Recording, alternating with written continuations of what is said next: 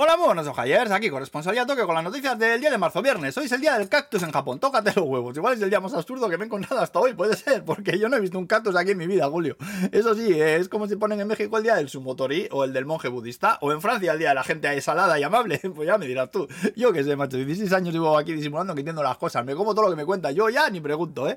Ahora, bueno, vamos al lío. Ayer tiró otro cobete el pelopicha norcoreano que ya estaba tardando este mes, el maldito tarado cabrón en saludar. Además, como el jueves va a venir el presidente surcoreano aquí, ya verás cómo tira otros cuantos, ¿eh? plan para llamar la atención. Este, este es como mi hija, que a lo mejor no me habla en toda la tarde, pero si me pongo yo a hablar con mi hijo, tiene ella que ponerse a dar voces de repente para que le haga más caso a ella. Como un crío ese, ¿eh? El maldito chanflainas pelo chichi, joder. Bueno, Japan Airlines, que anunció una campaña por la que ofrecía billetes domésticos muy baratos, pero la tuvo que cancelar porque se le vino la, la web abajo y por todo el tráfico que tuvieron y tal. Y luego ya tenemos los primeros detenidos por lo del terrorismo del sushi, ¿eh? Ya sabéis, los tontacos estos que en los kites de sushi se dedicaban a chupar las cosas y dar mucho asco. Bueno, pues como se le ve la cara en los vídeos que suben, que son más tontos y pellizcan cristales, pues ala, al calabozo, a chupar los barrotes ahora, campeones. Luego también se vuelve a permitir los hanamis por Tokio como antes. Esto es, es lo de ir a sentarse bajo un cerezo ahí a ver las flores. ¿eh? Bueno, pues la cosa es que durante la pandemia los parques estaban cerrados y no te dejaban ir ahí con tu esterilla, ponerte con las grecas de alcohol y yakitoris. Hostia, los hanamis, ¿eh? El botellón japonés, otra de filosofía ancestral. ¿No sabes cómo se ponen los artistas? Madre mía, se ponen finos filipinos. Bueno, pues este año no habrá vallas ni policías paseándose por bueno, yoyogi, no casira y tal. Por cierto, nosotros solíamos comprar un jamón ahí entre todos, un jamón grande y lo plantábamos ahí debajo un cerezo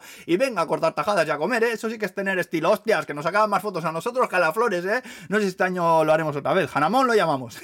True story esto, ya os lo contaré. Y bueno, y acabamos con tema talaos, o como decía mi padre, gente que está en el mundo para rellenar.